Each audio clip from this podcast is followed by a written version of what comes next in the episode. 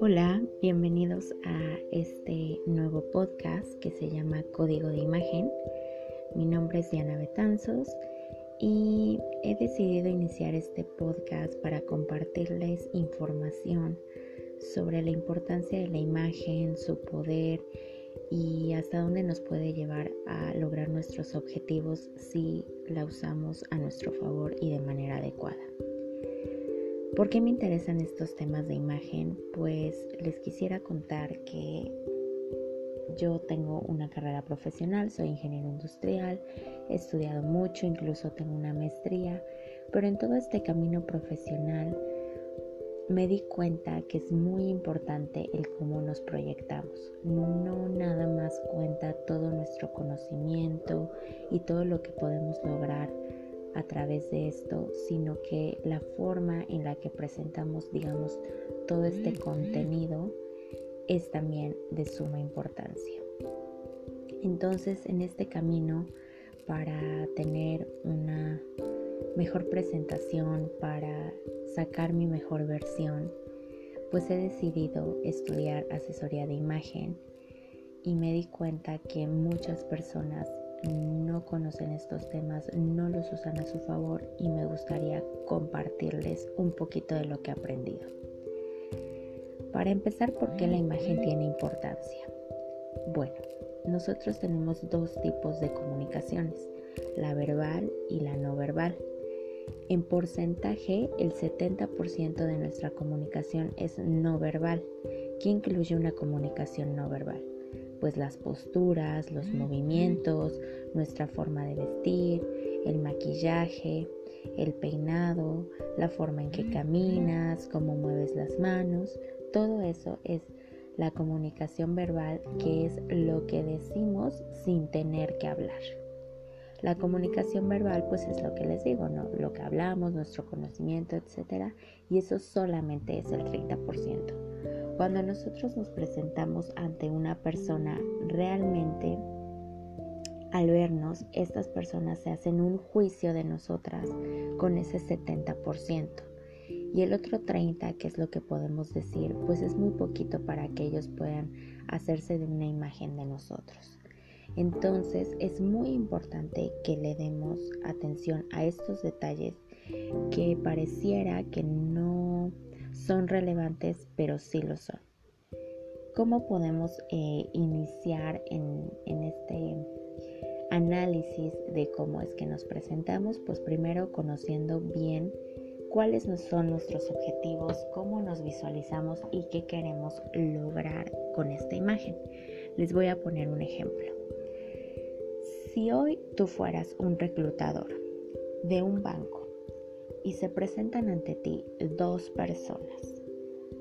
Una de ellas es una mujer que viene en un traje sastre, pantalón, saco en color azul marino, camisa blanca, maquillaje discreto, cabello lacio. Está en la sala de espera. Y la otra persona es una persona con unos jeans rotos, eh, una camiseta, se nota que tiene algunos tatuajes, un maquillaje cargado, tenis. Las dos están compitiendo por un puesto de gerente de banco.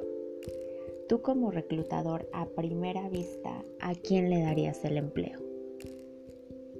Te voy a dar unos minutos para que visualices esta idea y pienses cuál de estas dos mujeres es la que tú a simple vista, sin que ellas te den su currículum, sin que tengan que hablar, a quién le darías el empleo. Definitivamente a la mujer que está con traje sastre, camisa blanca, peinado y maquillaje discreto, ¿no?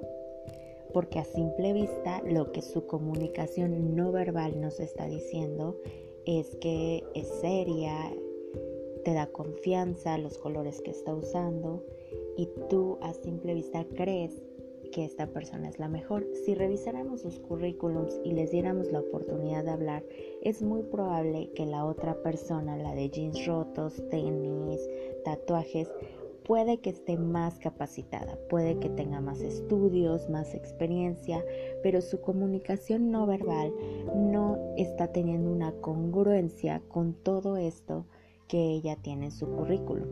Entonces por eso es la importancia de que tu mensaje hablado tenga congruencia con tu mensaje no hablado.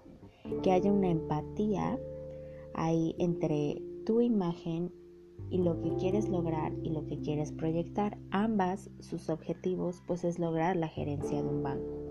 Pero no lo van a lograr si no están comunicando esa seriedad, esa confianza que deben eh, proyectar en los clientes. Entonces es ahí donde viene el poder de la imagen y el poder de cómo nos presentamos ante los demás.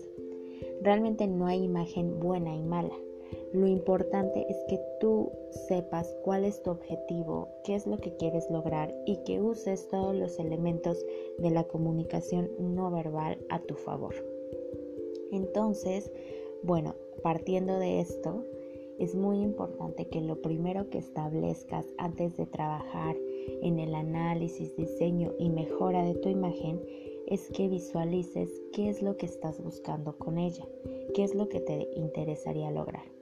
Yo en este camino que les platico de, lograr una mejor versión de mí, pues me di cuenta que tengo todo ese potencial, como les decía, todo ese conocimiento, pero no he logrado tener el puesto que quiero, no he logrado tener las responsabilidades que creo que necesito para seguir desarrollándome. Entonces lo que estoy trabajando es una imagen que denote mucho más profesionalismo, mucho más madurez, para que yo pueda visualizarme y lograr estos puestos que estoy pensando.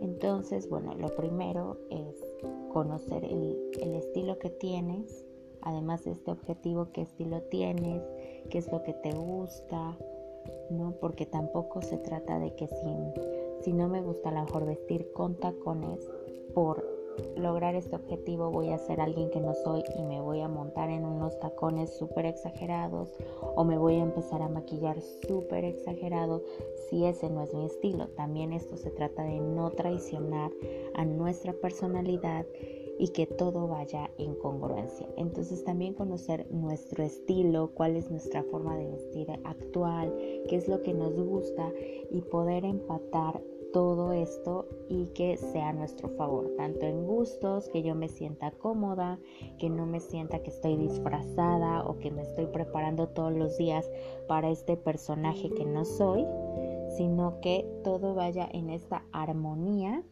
y pues comunique lo que quiero, lo que sé y todo a favor de este objetivo y esta visualización que tenemos en mente.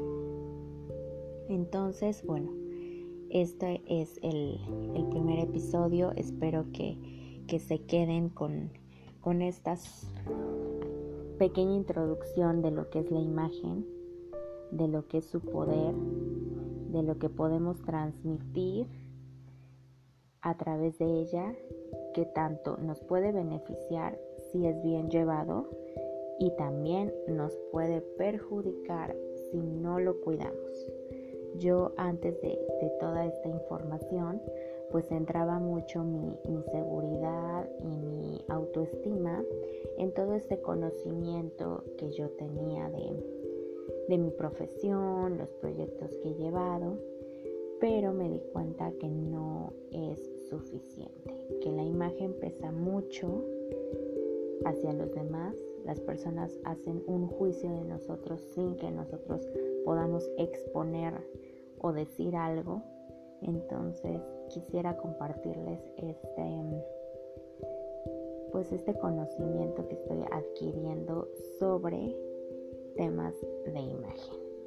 Muchísimas gracias por acompañarme, espero que les haya gustado y a lo largo de este podcast iremos abordando temas que nos van a ir ayudando el diseño y mejora de nuestra imagen. Muchísimas gracias. Hasta luego.